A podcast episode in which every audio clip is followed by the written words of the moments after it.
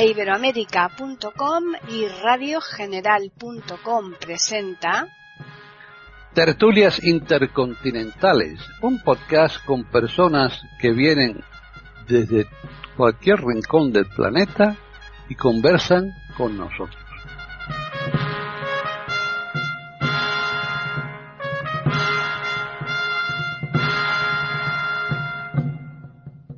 ¿Qué tal? Bienvenidos otro día más a Tertulias Intercontinentales en iberoamérica.com. Soy Paqui Sánchez Galvarro.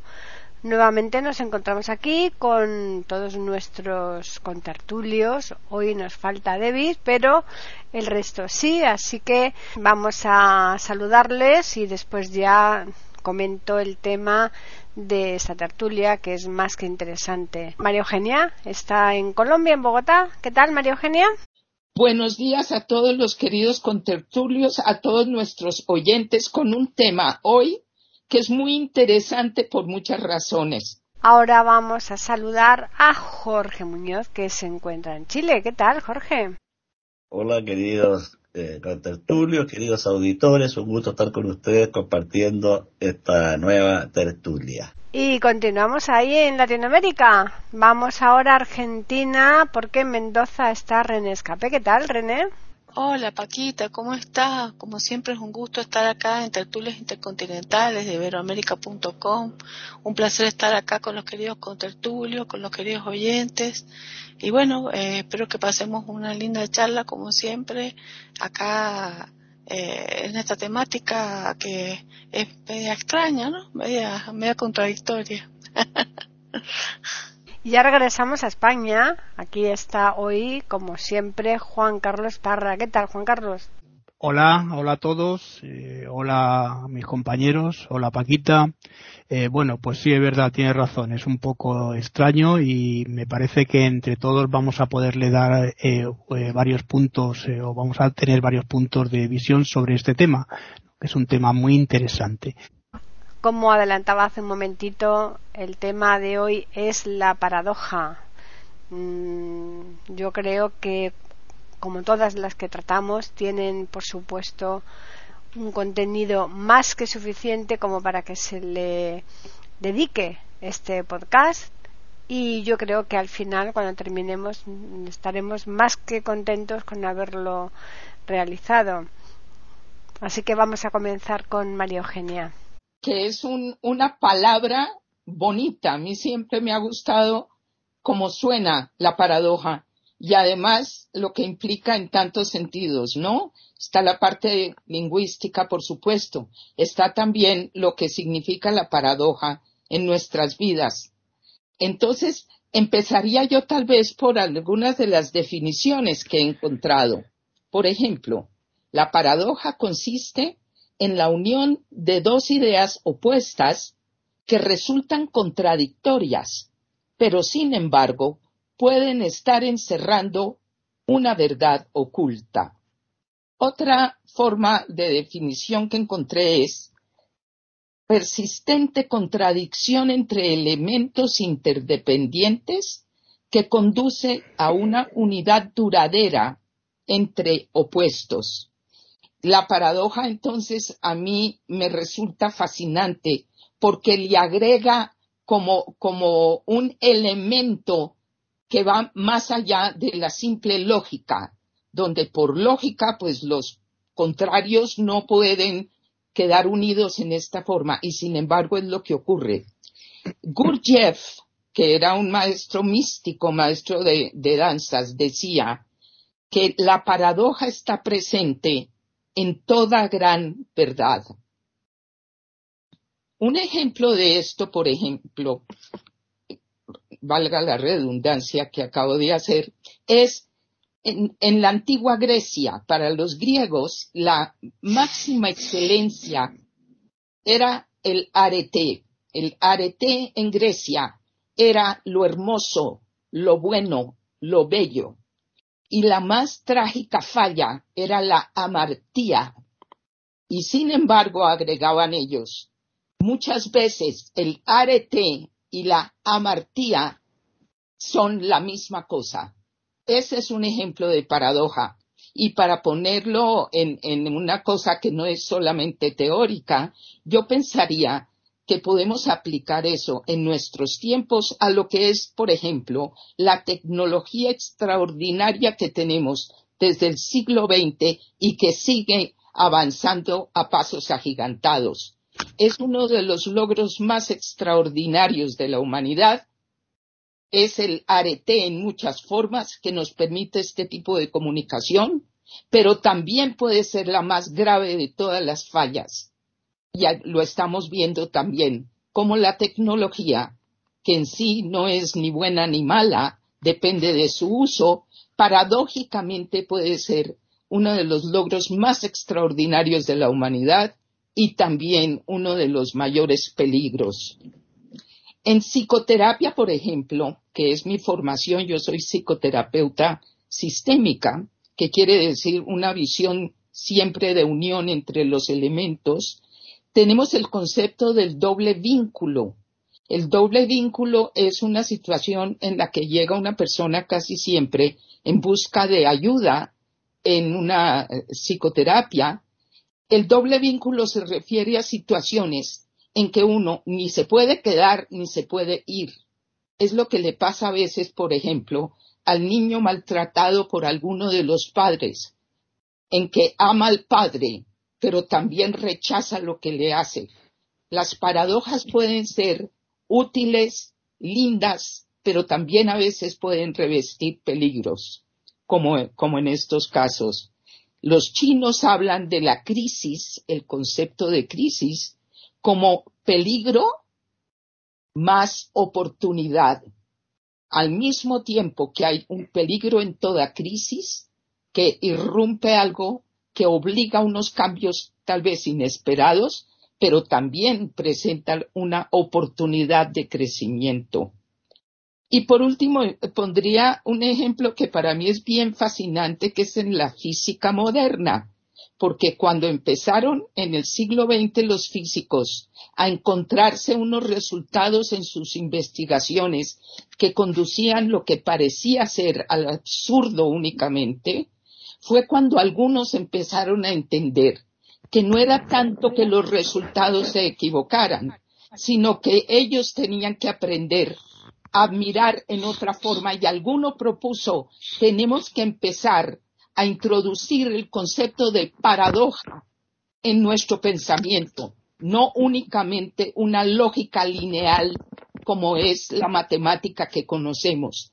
En la medida en que empezaron a pensar paradójicamente, encontraron los mejores ejemplos en el pensamiento oriental y en los místicos también occidentales, ahí empezó a tener el sentido que hoy tiene, por ejemplo, la física cuántica. Lo voy a dejar ahí, pero por eso es que reitero que para mí este tema es tan fascinante. Bueno, la, la paradoja es en cierto modo una ruptura del pensamiento lógico o del sentido común. Sin embargo, no toda paradoja es falsa, puede ser verdadera. Tampoco debe confundirse la paradoja con el sofisma.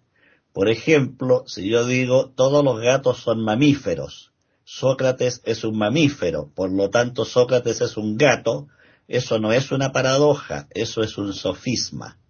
En cambio, si digo el camino al infierno está pavimentado de buenas intenciones, ese es un esquema paradójico, porque lo lógico sería que las buenas intenciones lleven al cielo y no al infierno. Sin embargo, este refrán dice la verdad, porque hay muchas buenas intenciones que en lugar de producir buenos resultados producen desastres, y ese es el sentido del aforismo. Una de las eh, paradojas más famosas las planteó Zenón cuando dijo que una tortuga le ganaba la carrera a Aquiles. Esta paradoja es verdadera siempre que se plantee desde el punto de vista matemático, pero no funciona desde la física. Así, por ejemplo, si tenemos a la tortuga parada en un punto que vamos a llamar X1 y Aquiles está 100 metros más atrás. Estamos hablando de un héroe que, cuya mayor cualidad es la fortaleza física, por lo tanto parece absurdo que una tortuga le pueda ganar una carrera. Bueno, si Aquiles está parado a 100 metros antes de la tortuga que está en el punto X1, cuando suena la trompeta y parten ambos, cuando Aquiles llega al punto X1, la tortuga ya está en X2, por ejemplo, 20 centímetros más adelante. Cuando Aquiles llega a X2, la tortuga está en X3, 20 centímetros más adelante. Entonces, desde las matemáticas, cada vez que Aquiles llegue al nuevo punto de partida de la tortuga, X1, 2, 3, 4, etcétera, va a estar más adelante la tortuga. Eso es efectivo matemáticamente, pero no es efectivo desde la perspectiva de la física. Otra famosa paradoja que probablemente la planteó Aristóteles señala que si un asno está entre dos montones de heno y ambos montones de heno son iguales en tamaño, peso, color, calidad, sabor, aroma, etcétera, y el asno solo sabe decidir en términos absolutamente equilibrados, como las dos alternativas que se le ofrecen son iguales, no va a elegir ninguna y se va a morir de hambre estando en medio del heno. Esas son paradojas que, repito, no se deben confundir con el sofisma.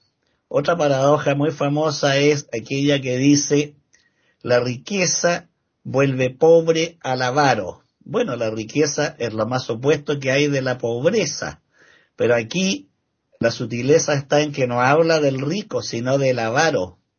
Y el avaro efectivamente no disfruta su riqueza, simplemente acumula. Por lo tanto, como expresión de vida se empobrece. Con estos pequeños ejemplos de paradoja, voy a quedar hasta aquí para cederle la palabra a René. Están escuchando tertulias intercontinentales en iberamérica.com. Sí, está lindo todos esos este, ejemplos que dieron ustedes. Realmente entonces, para concluir, volver otra vez a reiterar los conceptos, podemos decir entonces que se considera paradoja o, antítesis o a, ciertos conceptos o pensamientos que son antagónicos o que son contrarios a la opinión general que se, se tiene. Y mm, muchas veces estos, estos conceptos contradictorios son correctos eh, eh, es decir, que no están equivocados. Y a mí me gusta mucho, bueno, tiene muchos aspectos. Se puede ver desde el punto filosófico, se puede ver desde el punto de vista de la lógica. Antes era más filosófico, ahora es más de la lógica, y de la lógica derivan las matemáticas. Eh, por eso es, es, una antilogía, es una antítesis. Y mm, eh, también se puede ver desde el punto de vista biológico, eh, desde el punto de vista gráfico, en textos, desde el punto de vista literario. Eh, a mí en la parte de el punto de vista literario me gustan mucho los oxímoron, es decir, esas eso, eh, es colocar esas cosas contradictorias a veces dan un efecto especial en la literatura, en los poemas por ejemplo, qué sé yo, decir, este, la luz, eh, es lo, más luminoso que hay en esa cueva de oscuridad, eh, o qué lindo que, qué, blancura o qué nibio que, mm, que, se, que es esa imagen en ese fondo oscuro o en esa oscuridad. Eh, o te odio tanto, te odio tanto, tanto te odio que, creo que te amo de cómo te odio. Cosas así insólitas que, que parecen contradictorias pero que pueden tener un sentido eh, la frase. Y en la gráfica me encantaba desde chica mirar las figuras de Escher que mm, hacían eh, eh, unas imágenes muy, muy interesantes de, dibujos antagónicos. Por ejemplo, el trabajar mucho con el contraste del blanco y el negro, donde se veía, por ejemplo, eh, pájaros volando, cantidad de pájaros volando, blanco sobre negro. Entonces, si lo mirabas de una manera, veías los pájaros negros volando sobre un fondo blanco hacia un sentido. Pero si así cerrabas los ojos y los volvías a mirar, veías pájaros blancos sobre un fondo negro, o sea, o negro sobre un fondo blanco o blanco en un fondo negro y de acuerdo a cómo se, se distribuyeran eh, los colores, o sea, o blanco o negro, eh, volaban en sentido contrario.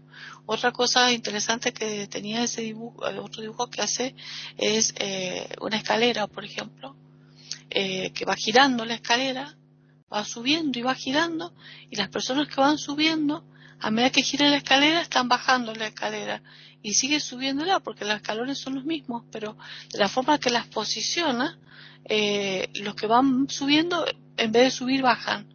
Es un efecto gráfico tan interesante ese. Y de la otra es la cinta de Moebius, por ejemplo, que es como la cinta del infinito, una cinta que gira, que va a quedar como torzada, que no tiene ni principio ni fin. El infinito es una, un, gran antagonismo, una gran paradoja. Eh, o decir por qué el universo eh, que es oscuro, cuando hay tantas, tantas infinitas estrellas, por qué las estrellas no proyectan su luz en el infinito, eh, eh, en el se ve tan oscuro. Bueno, justamente, bueno, porque el vacío será o por otras cosas, pero lo interesante es ver esas cosas tan paradójicas en las imágenes o en los textos. Eh, en la biología humana también existen eh, síndromes paradojales.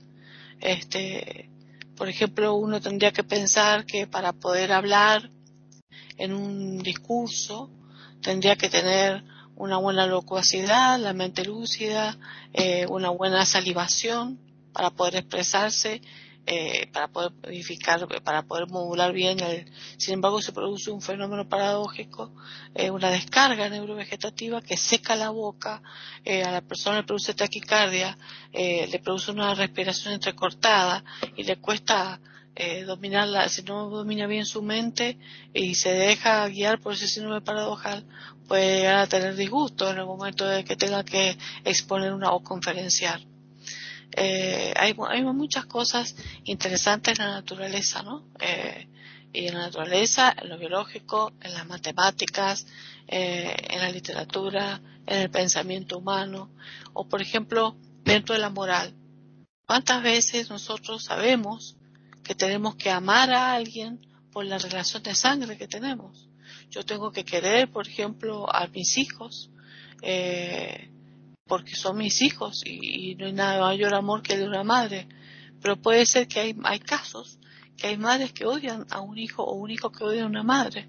Y eso parece antinatural. Es un fenómeno paradójico. O decir, debo querer a mi congénere, a mi vecino, debo amarlo porque es otro humano más. Y las leyes de naturaleza dicen que yo debo amar a mi prójimo. Sin embargo, si ese prójimo intenta matarme, de amor nada, directamente lo puedo llegar a odiar y hasta yo matar eh, para defenderme. Entonces ahí actuamos paradojalmente, no podemos actuar directamente como corresponde, ¿no? Bueno, y así podemos estar horas y horas hablando de fenómenos paradójicos. O por ejemplo, no debo robar. Yo no debo robar, pero si eh, tengo hambre y estoy en una situación crítica de guerra o catástrofe, me veo obligada a, para poder alimentar mi familia o, para alimentarme yo misma, puede verme obligada a tener que robar. Entonces ahí no estoy actuando en contra de mis conceptos morales. Entonces yo digo, no debo robar, pero estoy actuando eh, contradictoriamente, como es la cosa. Entonces, bueno, eh, hay, hay casos en los que se justifica ese, ese factor o ese elemento paradoja. Bueno, quedo aquí y lo dejo a Juan Carlos yo voy a hablar de la paradoja en mi campo, ¿no? Pues me corresponde, que es el campo de la lingüística, ¿vale? Evidentemente cada uno lo habéis tocado desde un punto de vista, ¿no? Bueno, pues primero voy a decir que la paradoja o u como decía René, pues es una figura eh, bueno, de lenguaje, ¿no? Que ahora veré, cuando haga el desarrollo, eh, os diré que es una, una figura también de pensamiento, ¿no? es caracterizada por la por, bueno por la expresión de bueno de una idea como decía también eh, María Eugenia contrastante y eh, también contradictoria. Esto es la definición de precisamente de lo que es paradoja, ¿no? Eh, con todo esto, mm, si en el enunciado, por ejemplo, el enunciado presenta, pues, como os diría, apenas solamente pues contraste, ¿no? Que es lo que decíamos antes, ¿no? Esta se, se, puede configurar o se configura en una antítesis que también al final lo, lo, hablaré de ello un poquito, ¿no? Eh, por lo tanto, para, mm, para que suceda, para que se pueda dar eh, la paradoja, ¿no? Eh, obligatoriamente se hace necesario, es preciso tener una, una contradicción. De este modo, las paradojas pueden ser mm, verdaderas o falsas o condicionales. Y bueno, voy a, hablar, voy a empezar ahora a hablar un poco de lo que es ¿Qué es una paradoja? ¿no? Bueno, pues como decía antes, la paradoja es eh, una figura mm, de, lenguaje o también eh, de pensamiento. Es eh, llamada mm, también oxímoron, como decíamos, y consiste precisamente en esa, en esa expresión de, de, una idea contradictoria o contrastante, perdón. es decir, en que hay eh, oposición, eh, además de, de, eh, contener en sí una contradicción, ¿no? una contradicción, una incoherencia, mm, por presentar, porque presenta elementos que, digamos, se contradicen, ¿no? En sí. Por lo tanto, mm, pues eh, no basta tener oposición, como decíamos en la idea, ¿no? Eh, esta idea expresa, ¿no? Que veíamos antes. Eh, los elementos contradictorios presentan también, presentan también o pueden ser también en sí, bueno, los elementos contrastantes pueden ser en sí también contradictorios, ¿no? Es un poco contradictorio todo esto, pero bueno, es un poco jaleo, pero es, es, es esto, ¿no? Eh, no obstante, eh, la característica mm, eh, de la contradicción eh, eh, no invalida y el enunciado, por lo al contrario, ¿no?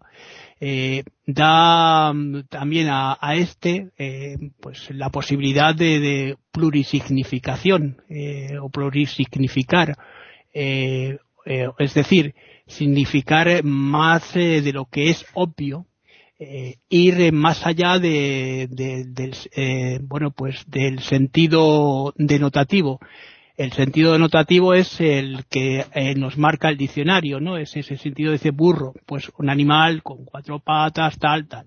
Bueno, el sentido de, eh, eh, el sentido connotativo sería lo que es lo figurado o lo que va más allá de estos de, de, este significado que es lo que nos marcan aquí, ¿no? se trata por lo por consiguiente pues de una forma elaborada de, de expresión que exige del, emisor y eh, también eh, del interlocutor o receptor una mayor comprensión lingüística o también podríamos decir eh, una mayor comprensión del mundo, ¿no? Luego hay, bueno, hay tipos de, hay varios tipos de paradoja, como decíamos, eh, voy a hablar un poco de la paradoja verídica y lo dejo aquí para que luego siga, luego, luego, luego seguir con lo que estoy. Bueno, la paradoja verídica es aquella que eh, con una base eh, en un razonamiento lógico corre, correcto, ¿no? Lleva a resultados improbables. Como ejemplo, por ejemplo, podemos, bueno, por ejemplo, podemos citar la paradoja del hotel de, de, Hilbert, que yo creo que todos habéis oído hablar de ella, ¿no? Que afirma que, bueno, pues que un hotel eh, con infinitas habitaciones, eh, eh, eh bueno, un hotel con infinitas habitaciones, ¿no? Está completamente lleno, bueno, y aún eh, puede recibir pues eh, más huéspedes. Bueno, en sí parece esto una, una, una paradoja, una contradicción, ¿no? Eh, la paradoja, eh, bueno, aquí se ve también que hay un, una especie de, de, de contraste, ¿no? Eh, no obstante, eh, si nosotros, mm,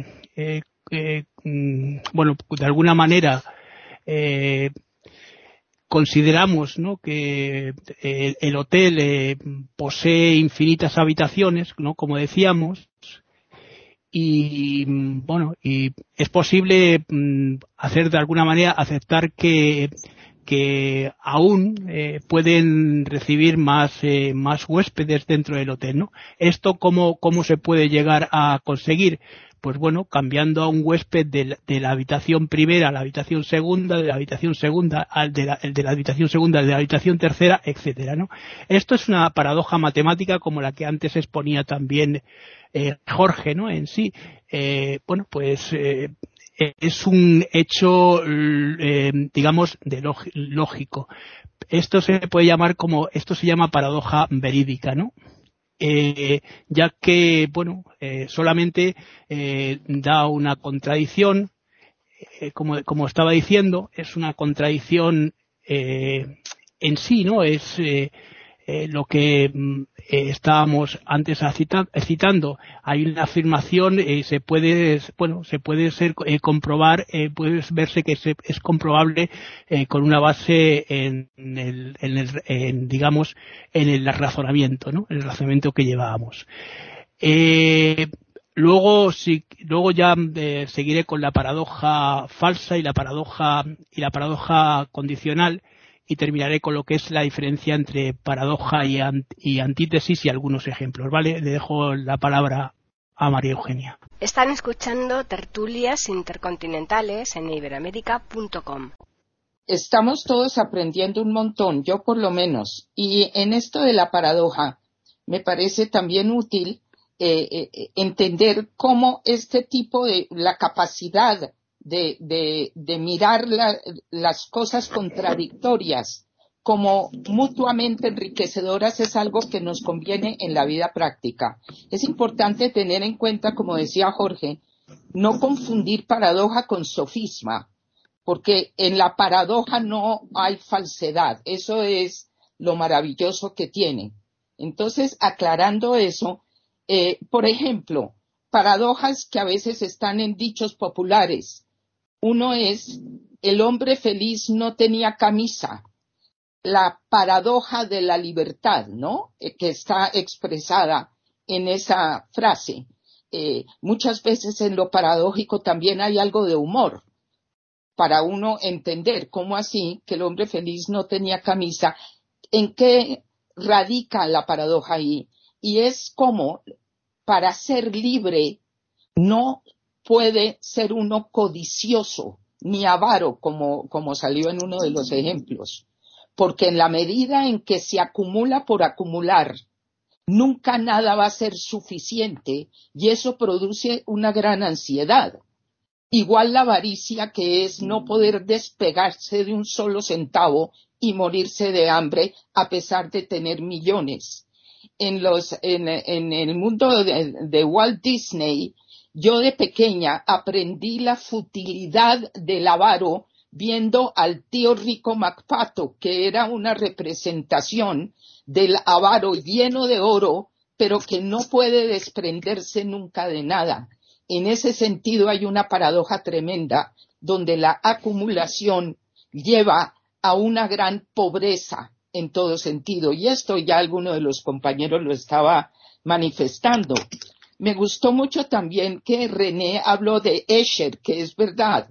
En sus dibujos todo es, parece contradictorio y sin embargo calza.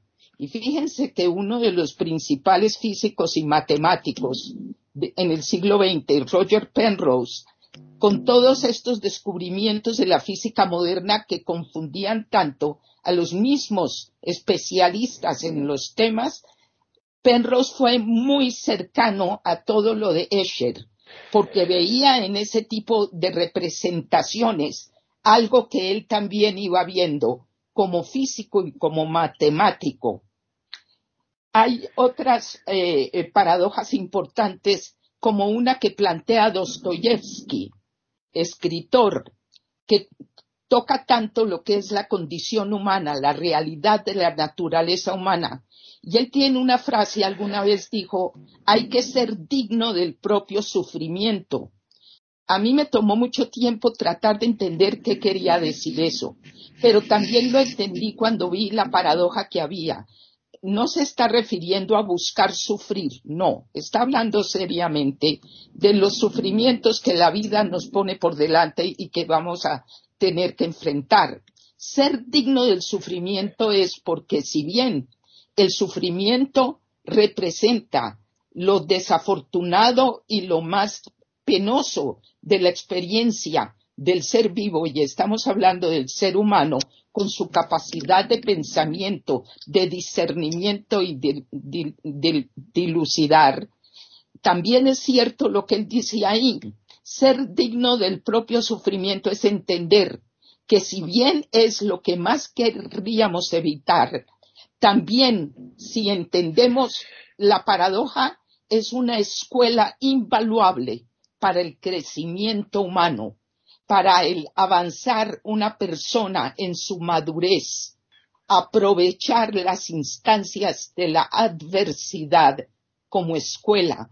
Estos son todos elementos, ojalá, que los oyentes vayan pensando en sus propias experiencias vitales para entender que ir viendo lo paradójico que se nos presenta en la vida es una forma de poder no estancarnos, sino continuar. Por último, una de las cosas que me ha llamado la atención acompañando a muchas personas en las eh, eh, etapas finales de sus vidas, algunos de ellos que eran personas académicas cultísimas, con muchos conocimientos, y uno de ellos me decía, con una situación muy compleja que finalmente le quitó la vida, pero él me dijo, fíjate que estoy aprendiendo con lo que estoy experimentando al final de mi vida, que todos mis conocimientos eran casi que únicamente intelectuales y no me estaba fijando en que en momentos como el que estoy viviendo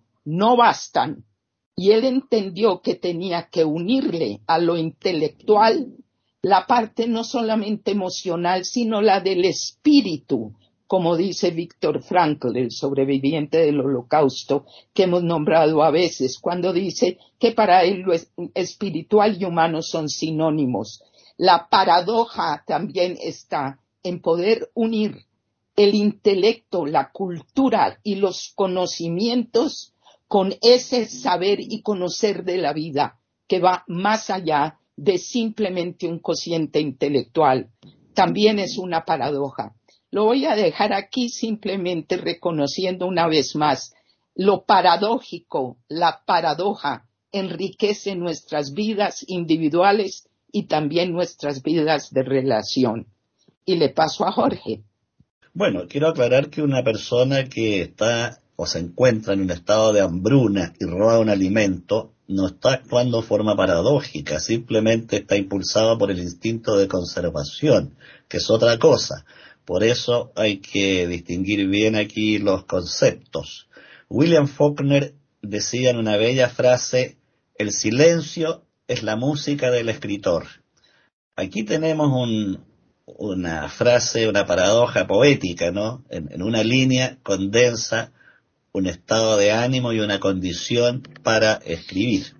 Una de las paradojas más famosas y controvertidas es la famosa paradoja de la piedra, que pregunta, ¿puede Dios crear una piedra más grande que Él?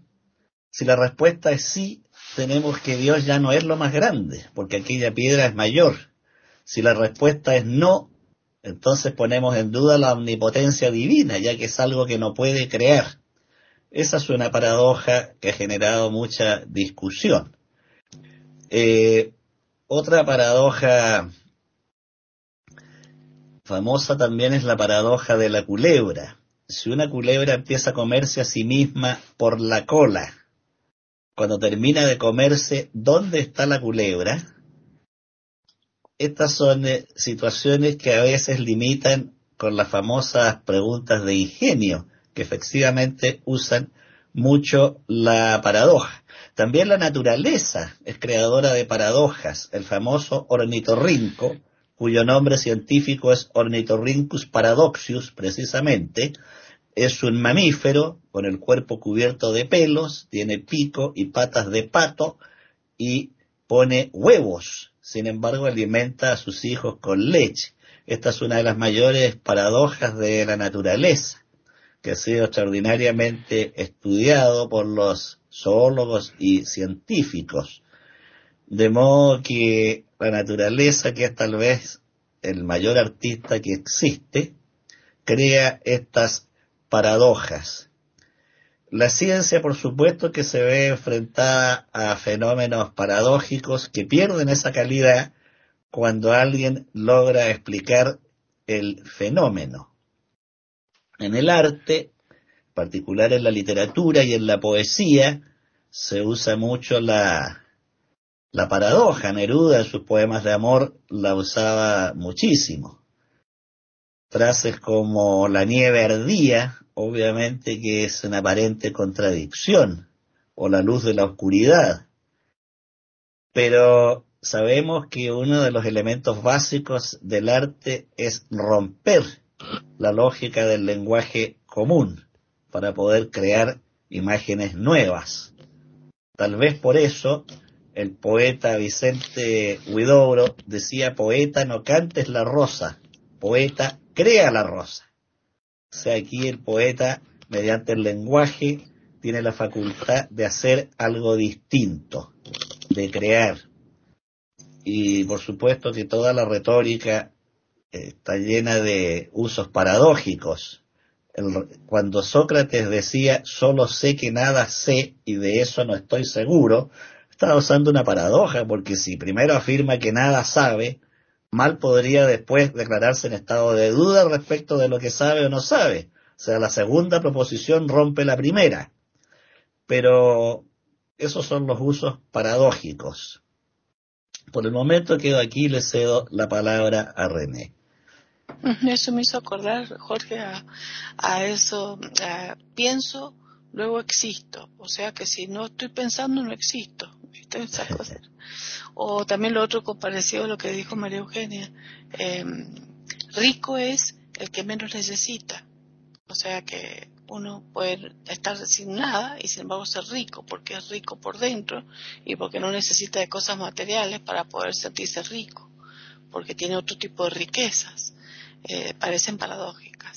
Y la otra cosa muy paradójica que a mí siempre me llama la atención son las ofertas y las demandas que tienen los países y las, y las exportaciones y las importaciones que tienen los países. A mí me llama la atención mi país, por ejemplo. Un país riquísimo en campos, en pampas, en todo, para tener trigo para cantidades tremendas. Sin embargo, tiene para las peculiaridades de muchos países que son ricos en un determinado producto, o en varios de ellos, en que importan más esos productos y exportan de lo que son escasos. Entonces no hay para el consumo interno lo que, porque los, están exportando y, y tienen que comprar lo que abunda aquí. ¿Para qué? Esas cosas raras, tienen muchos países tienen eso. Estados Unidos también hace esas cosas a veces. Y, otra cosa es la oferta y la demanda. Por ejemplo, si yo pienso, si supongamos que, hay un producto determinado que, que está este, con, mucha demanda. Supongamos, empiezan las clases, eh, los chicos tienen que comprarse todos uniformes, guardapolvos, este, los, los útiles escolares, eh, las mochilas, eh, todas las cosas, entonces empieza a haber una gran, se llena masivamente los comercios, las zonas céntricas, los shopping y todo, de, de gente que compra masivamente todas estas cosas, equipos de gimnasia para los chicos, los tenis o las zapatillas le llamamos nosotros, y qué sé yo. Entonces, más sube el precio. Mientras más es la demanda, en vez de haber oferta, hay eh, más aumento del precio. Entonces la gente desesperada tiene que comprar obligatoriamente porque no le queda otra, es la necesidad, porque empieza la clase y se lo exigen. Entonces tendría que ser al revés. Si hay una gran demanda, tendría que ofertarse, o sea, bajar los precios para que la, porque total la ganancia del comerciante está en el consumo, en la gran cantidad que está vendiendo masivamente. Es una cosa rara que yo no realmente no, para mí es paradójico eh, cómo se maneja la economía, ¿no? Bueno, yo no, no soy economista ni la entiendo, pero les quiero decir de que el ser humano es muy contradictorio en muchos aspectos en la vida cotidiana, ¿no? en la forma de, de actuar, de sentir, de, o de ver ciertos aspectos. Bueno, quedo aquí, Juan Carlos. Bueno, voy a hablar ahora de la paradoja falsa. ¿Os acordáis que hablábamos de la paradoja verdadera, no? Bueno, pues es aquella que con una base en un razonamiento falso eh, lleva a, un resultado eh, incorrecto, por decirlo de alguna manera. Como ejemplo vamos a poner, eh, podemos citar, vamos a poner este en el que la paradoja es la paradoja de, ese preso que está condenado a ser ahorcado, ¿no? De forma inesperada, ¿no? Que sucede en las siguientes, en la siguiente situación. Vamos a ver. Imaginemos que, bueno, pues que en el sábado se decreta, ¿no? que determinado prisionero, determinado preso, va a ser o debe ser eh, ahorcado en, la semana siguiente, eh, la semana siguiente, pero es al mediodía, ¿no? Y que eh, la ejecución va a suceder precisamente en un día inesperado. Bueno, pues el prisionero en, tanto, ¿no? En tanto, llega a la conclusión eh, de que eh, su muerte, la muerte, mm, no puede no puede suceder, no puede darse, ¿no? En un sábado, eh, en el sábado siguiente. ¿Por qué? Pues en, veréis, en el, el, viernes, ¿no? El viernes que sigue, ¿no? después del mediodía, eh, él eh, va a saber, va a saber el día de, bueno, de su ejecución, de su arcamiento, ¿no? Eh, eso significa que el sábado, es decir, será el sábado, ¿no? lo que impide que el hecho sea inesperado. También es una cosa contradictoria, ¿no?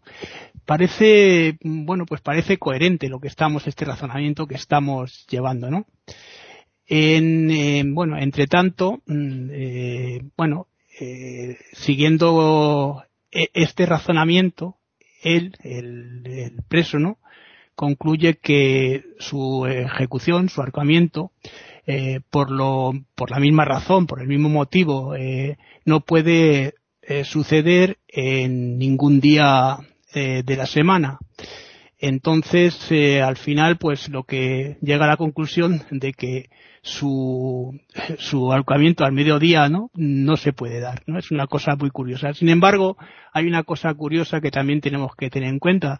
Eh, un día, de forma inesperada, de sorpresa, llega el alcaide de la prisión y le dice al preso que bueno que va a ser condenado de forma inesperada ese mismo día con lo cual aquí ya se produce eh, la sorpresa. Pero el razonamiento del, del, preso es un razonamiento lógico y eh, termina concluyendo que bueno que no podría acontecer este o suceder este este ejecución. Otra paradoja eh, sería la paradoja condicional no y es aquella que bueno desde eh, bueno se da en la relación entre causa y efecto no causa y acontecimiento no y eh, genera muchas veces eh, un problema de, de, difícil bueno resolución. Ya que mm, hay un factor eh, que origina originará pues digamos otro factor otro no que, que a su vez originaría originará por originaría aquel el mismo no como se puede ver, por ejemplo, en esa famosa que, frase que todos decimos, ¿no? Que, que, fue antes, el huevo o la gallina, ¿no? Esto es una cosa curiosa. Si el huevo depende de, pues, de la gallina para existir, la gallina depende eh, pues del huevo para existir también, ¿no? Entonces aquí se produce esta paradoja. Dentro de esto, pues hay, eh, voy a explicar otra paradoja curiosa, ¿no? Que es esa paradoja en la que, bueno, eh, se llama eh, paradoja de la predestinación. Imaginemos que, eh, bueno, se, esta se refiere, o imaginemos que, hay, tenemos un viajante del tiempo, ¿no? Y este viajante, imaginemos que eh, hace un viaje, bueno, eh, eh, hacia el pasado, ¿no? en su tiempo, ¿no? Eh, vuelve entonces a, a, este pasado, ¿no? al pasado. Y eh, de alguna manera, pues llega a tener un hijo con, con su abuela, ¿no? Siempre, bueno, no sabe que es su abuela, su abuela en el, en el pasado, ¿no? Eh, bueno, pues digamos que eh, él va a ser el padre de su madre, además de ser su abuelo, ¿no? Una cosa curiosísima, eh, es eh, una, una, cosa extraña, ¿no? Entonces, si el eh, viajero, ¿no? El viajante, el viajero que tenemos, no va hacia el, hacia el, o vuelve al pasado, ¿no? Como decíamos, eh, su existencia se vuelve imposible, evidentemente. Eh, así que él eh, depende de, de, de, su bueno de su de su propia existencia para existir. Si él no existe mm, no mm, no de alguna manera eh, en el presente él no puede embarazar a, su abuela. Y en el pasado mm, en el pasado no y existir de alguna manera en el futuro. Esa es una cosa muy interesante, ¿no? Voy a decir algunos ejemplos también de paradojas, como decía Jorge, hay muchas paradojas, evidentemente, y hay muchos ejemplos, ¿no? Por ejemplo, estamos viviendo una guerra pacífica. El placer es eh, doloroso para aquellos que aman. Eh, estoy cansado eh, de oír eh, pues eh, eh, esas verdades eh, mentirosas también es una cosa curiosa. Eh, sí. sí la, sinceri la, la, la sinceridad también pues cómo es bueno la, perdón la sinceridad falsa engañaba engañaba a mucha gente. Pues, también es una paradoja no eh, no me eh, no me olvido de bueno no me olvido de eh, del odio amoroso que él eh, sentía por mí. Eh, eh, ella demostraba su bueno pues su humildad arrogante en, pala en palabras de bueno pues de, supuest de supuesta sabiduría eh, la cobardía eh, del héroe nunca se olvidó. También es muy interesante esta, ¿no? La confianza de los eh, escépticos está en, bueno, en el, en el, en la no confianza, ¿no? Por decirlo de alguna manera, ¿no? El, son, el sonido, bueno, el sonido del silencio, para, para algunos, para algunas personas, es perturbador. También es otra paradoja. Ella creía en la vida después de la muerte. También es otra paradoja. Y lo voy a dejar aquí porque voy a terminar luego con diferencias entre la paradoja y la antítesis para demostrar qué es una antítesis y qué es una paradoja, ¿no? En sí. Están escuchando tertulias intercontinentales en iberamérica.com. Bueno, y creo que ya siendo esta la tercera ronda, entonces, lo primero que diría es que tenemos también que repasar muy bien los planteamientos cuando estamos hablando de temas como este. Por ejemplo, con respecto a, lo que se ha considerado una tan interesante paradoja de Dios creando una piedra más grande que él, porque si no, etcétera, lo que se concluye, pues a mí me parece que esa no es muy válida y la respuesta eh, mejor para esto la da el rabino Harold Kushner, cuando contemplando esto muestra que Dios en su omnipotencia, o sea, en todo el poder que tiene, se autolimita también desde su poder para que puedan existir cosas creadas. Primero, comparar la piedra con un ser que si existe no sería material, ya de una vez eso ahí no es ni siquiera una contradicción sino que ya eso no tiene asidero. Y lo que explica Kushner también es que si no hay limitación, no puede haber creatividad ni creación, porque todo sería una misma cosa. Entonces, en ese sentido, eh, eh, sería como uno argumentar por qué no se pueden aplicar las leyes del golf al deporte del tenis. Es, eso es un sinsentido porque no tiene asidero. El hecho de que en, la omnipotencia se limita para que existan cosas, me parece a mí que, que hace que no sea muy válida lo de la piedra más grande que Dios o Dios no es Dios porque no la puede crear de esa manera, no tendría el tamaño de algo material. Pero entonces es muy interesante entender, la física exige leyes y tienen que existir leyes. Eso no es una limitación, es simplemente la realidad para que lo que se va dando se pueda estudiar y son las leyes de la física, como insisten muchos de ellos, como eh, eh, insiste tanto Hawking y todos los demás, Einstein también, el hecho de que existan leyes no es una limitación, sino que es una condición esencial para que pueda haber lo que nos rodea desde, por ejemplo, lo material. ¿Ok? Entonces, también hay una pregunta interesante que es, ¿cómo explicarle el alpinismo a un pez?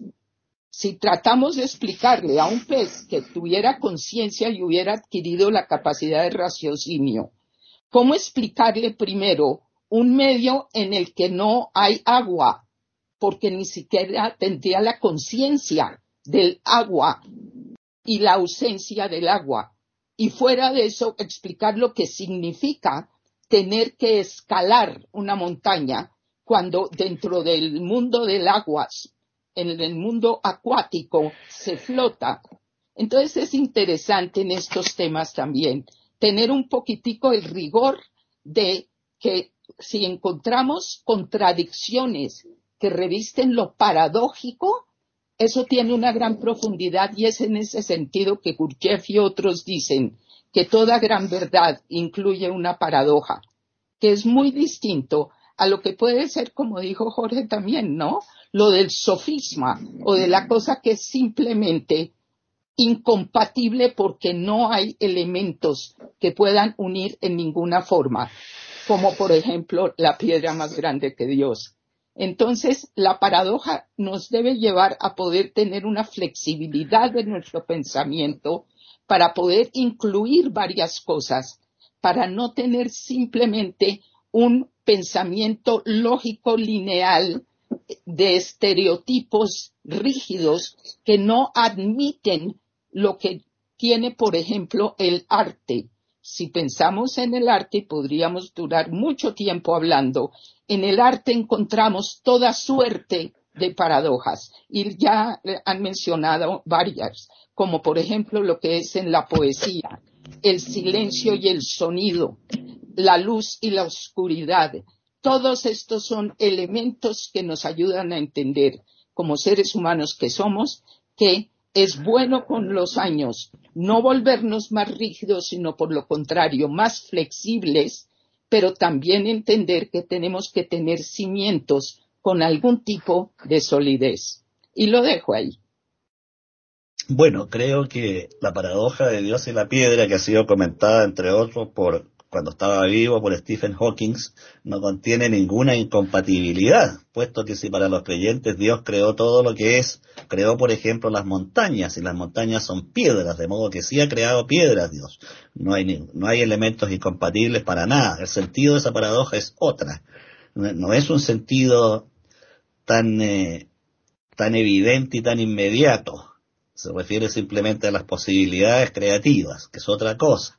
Pero bueno, eh, de modo que yo sé que no se trata de ofender a, los creyentes ni poner en duda, sino que esto ha sido planteado desde, por sabios y gente eminente que ha estudiado las posibilidades de creación, que es otra cosa. En cuanto a la demanda que planteaba René, es, es, absolutamente lógico que si crece en exceso la demanda suban los precios, no tiene nada de extraño. Así, por ejemplo, si aumenta inesperadamente el consumo de frutillas, no sé si en España le llaman igual o no, en Colombia acá es una fruta chiquitita roja, es imposible que la producción de frutillas suba inesperadamente. No puede el agricultor hacer crecer frutillas fuera de época, o en una cantidad en que la propia leyes físicas de desarrollo del fruto se da. Por lo tanto, oferta y demanda ahí se van a equilibrar necesariamente vía precio. De modo que eso no es paradoja, sino que es absolutamente lógico, una consecuencia lógica. Todos los procesos inflacionarios se dan así. Lo mismo cuando aumenta excesivamente la cantidad de dinero circulante, como la producción no puede igualar la velocidad de crecimiento del dinero, tienen que igualarse vía precio. No hay otra alternativa. Entonces no confundamos paradojas con hechos necesarios que deben producirse al revés, lógicamente, no contra la lógica. Ahora bien, la paradoja donde adquiere su mayor eh, importancia, creo yo, es en el arte. En, en el arte, sobre todo en la poesía, y también en las ciencias, en las matemáticas se dan paradojas y en la física, como dije antes, hasta que se descubran. Ahora, los refranes populares crean paradojas sin que aparentemente el pueblo tenga conciencia de ese sentido paradójico porque está basado en la experiencia, en el conocimiento práctico, en las consecuencias. Cuando el viejo le dice al joven, más sabe el diablo por viejo que por diablo, está apelando a 60, 70, 80 años de dolores, de éxitos y fracasos, 80 años de vida que el otro no tiene y por lo tanto no conoce, no ha experimentado. Cuando, de hecho, hay refranes que aparentemente son contrapuestos y sin embargo ambos son válidos. Muchas veces hemos escuchado que se aconseja despacito por las piedras, pero en contra de ese está el camino malo hay que andarlo a prisa. Quien soluciona esto es Pascal cuando dice no todas las contradicciones son errores. Y tiene toda la razón. Simplemente miran desde distintos ángulos el mismo fenómeno. Pero el refrendo popular es rico en ingenio, en poesía y en paradojas. No por mucho madrugar amanece más temprano cuando queremos apurarnos demasiado para obtener un resultado, cuando la experiencia dice que hay que hacer lo contrario, esperar, no adelantarse. En, eh, no sé si la paradoja se da con la misma claridad que en la poesía, en la pintura. Por ejemplo, cuando observamos las pinturas de Salvador Dalí, con su método que él mismo llamó el paranoidismo crítico, no sé si es paradójica su pintura o es simplemente onírica.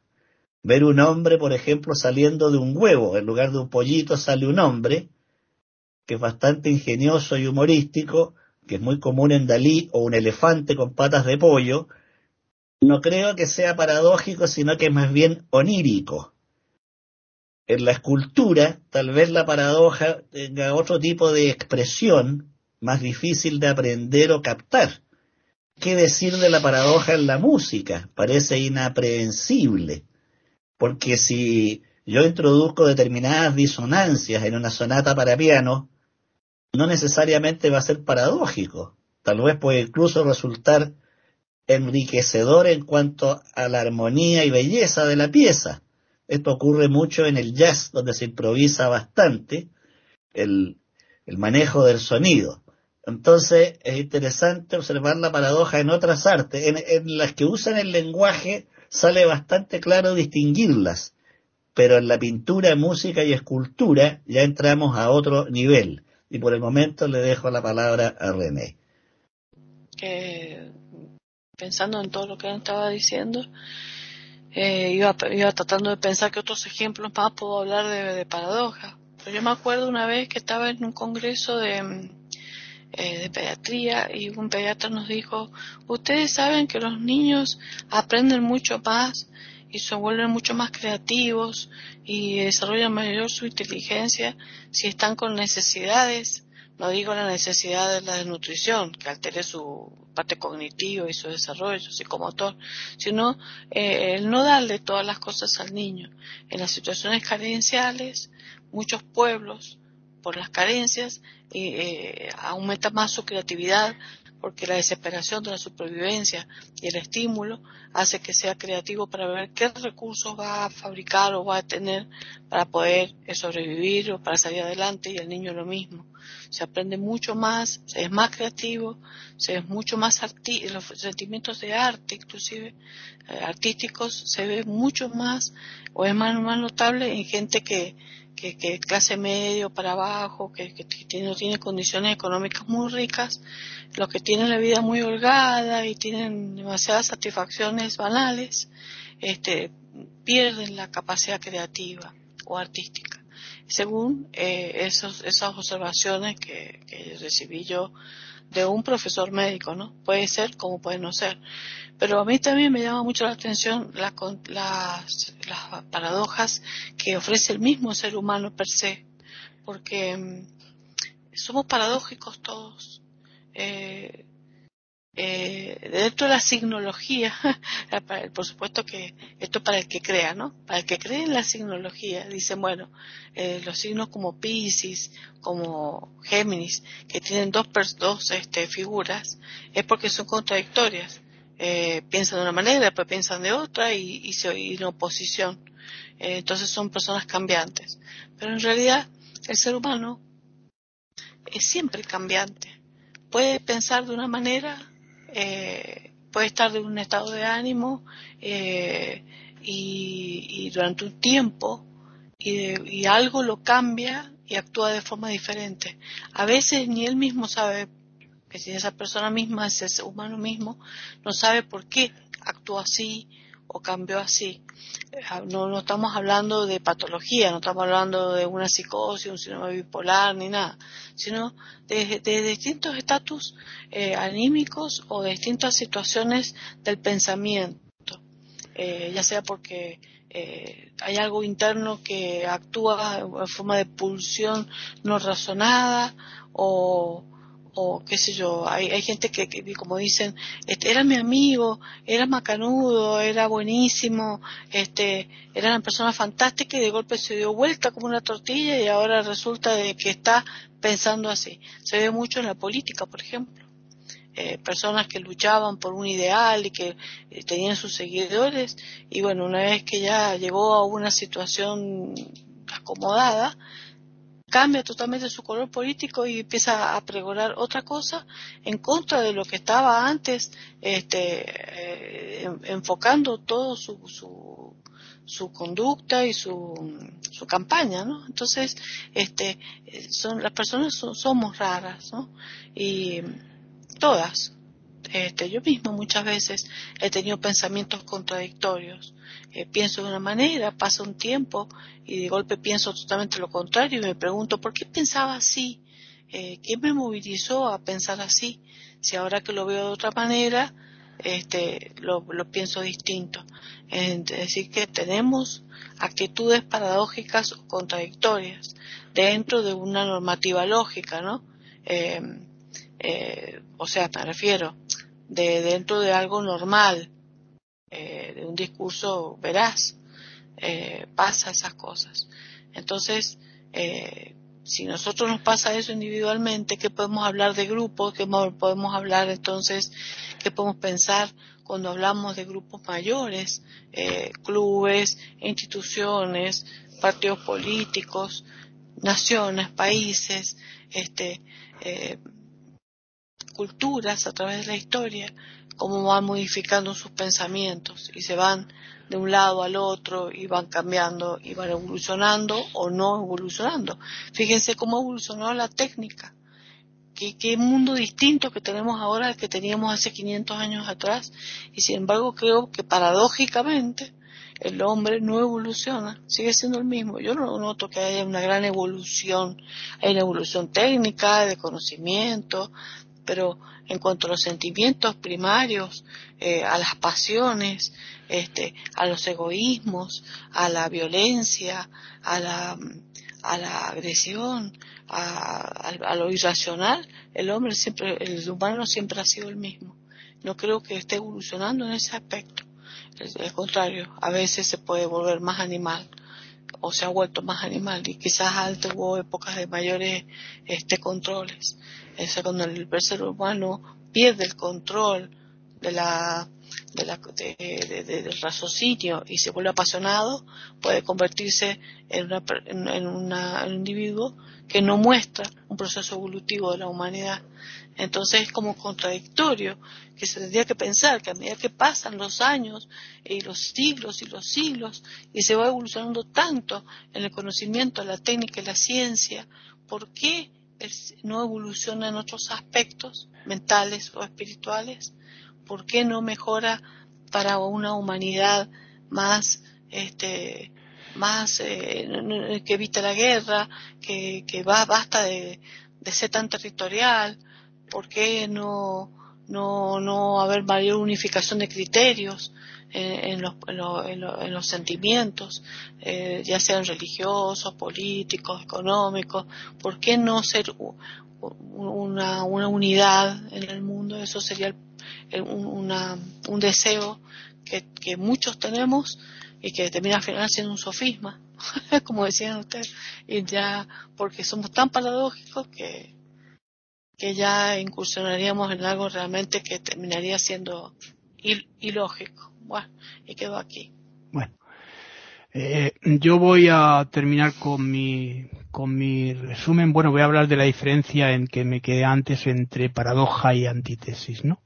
La antítesis es eh, la expresión, pues, eh, de una idea en que hay elementos, elementos opuestos, pero eh, no contradictorios. Esto es la diferencia entre una y otra.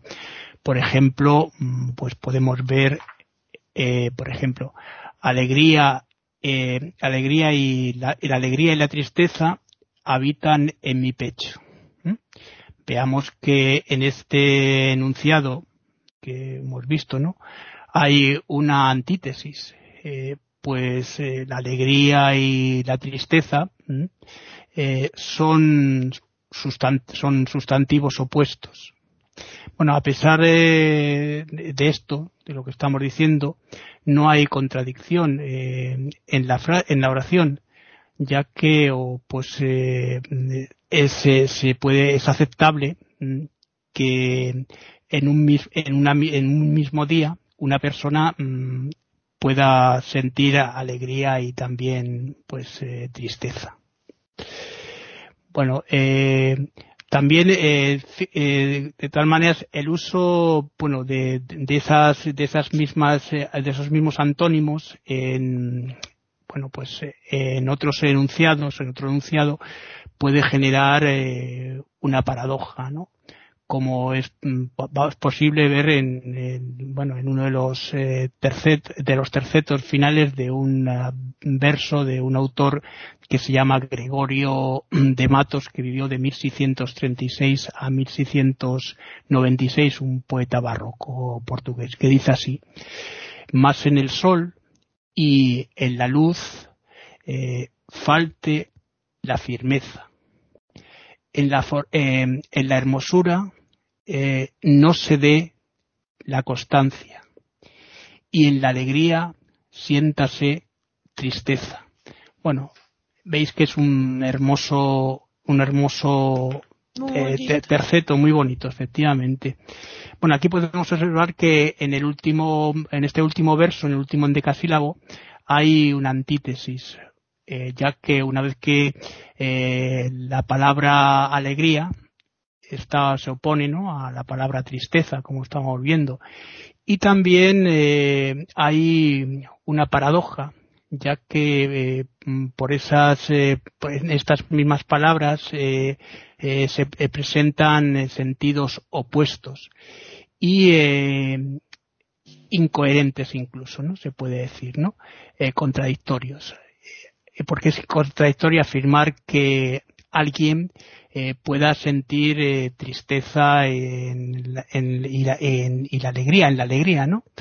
Eh, bueno, pues con todo, con todo esto, bueno, con todo esto lo que es la construcción connotativa, ¿no? Que hablábamos antes, tiene un sentido en el, tiene un sentido en el poema, ¿no? Como veíamos, lo que decía Jorge también, ¿no?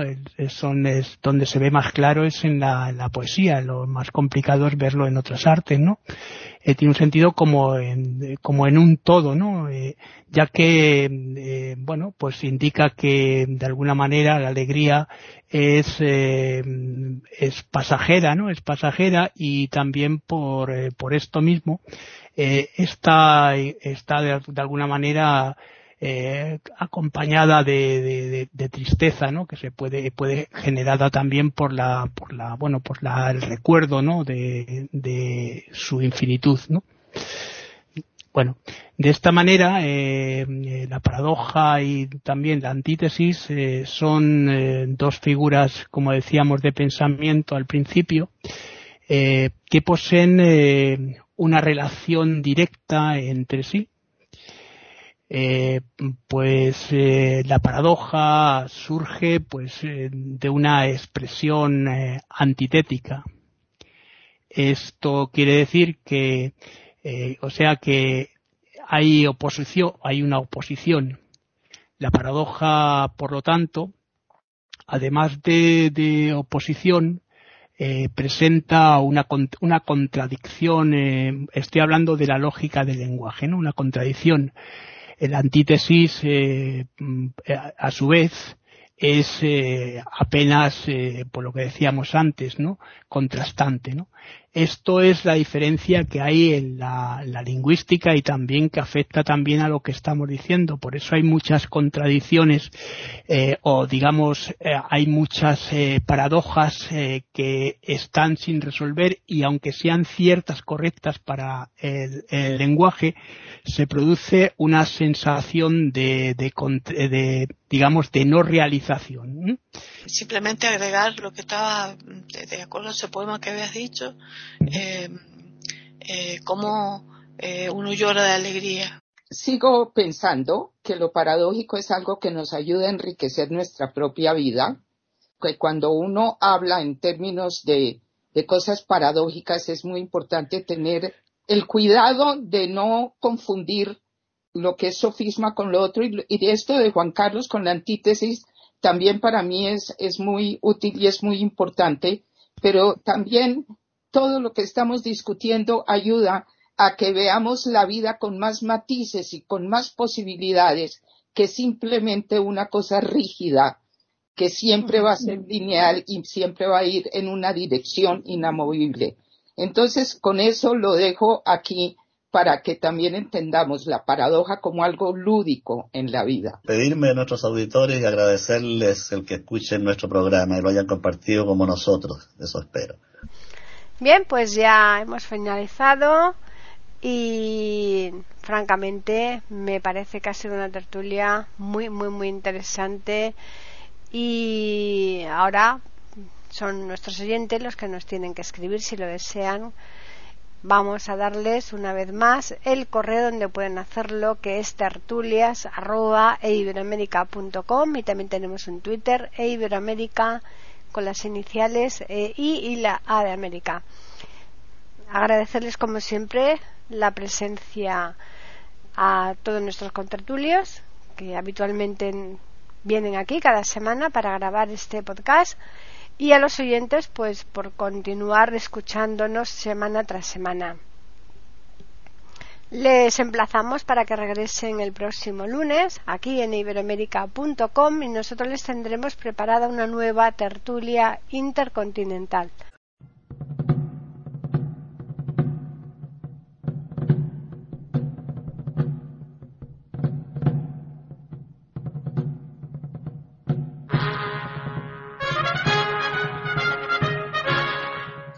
Acabamos de ofrecerles el podcast de tertulias intercontinentales.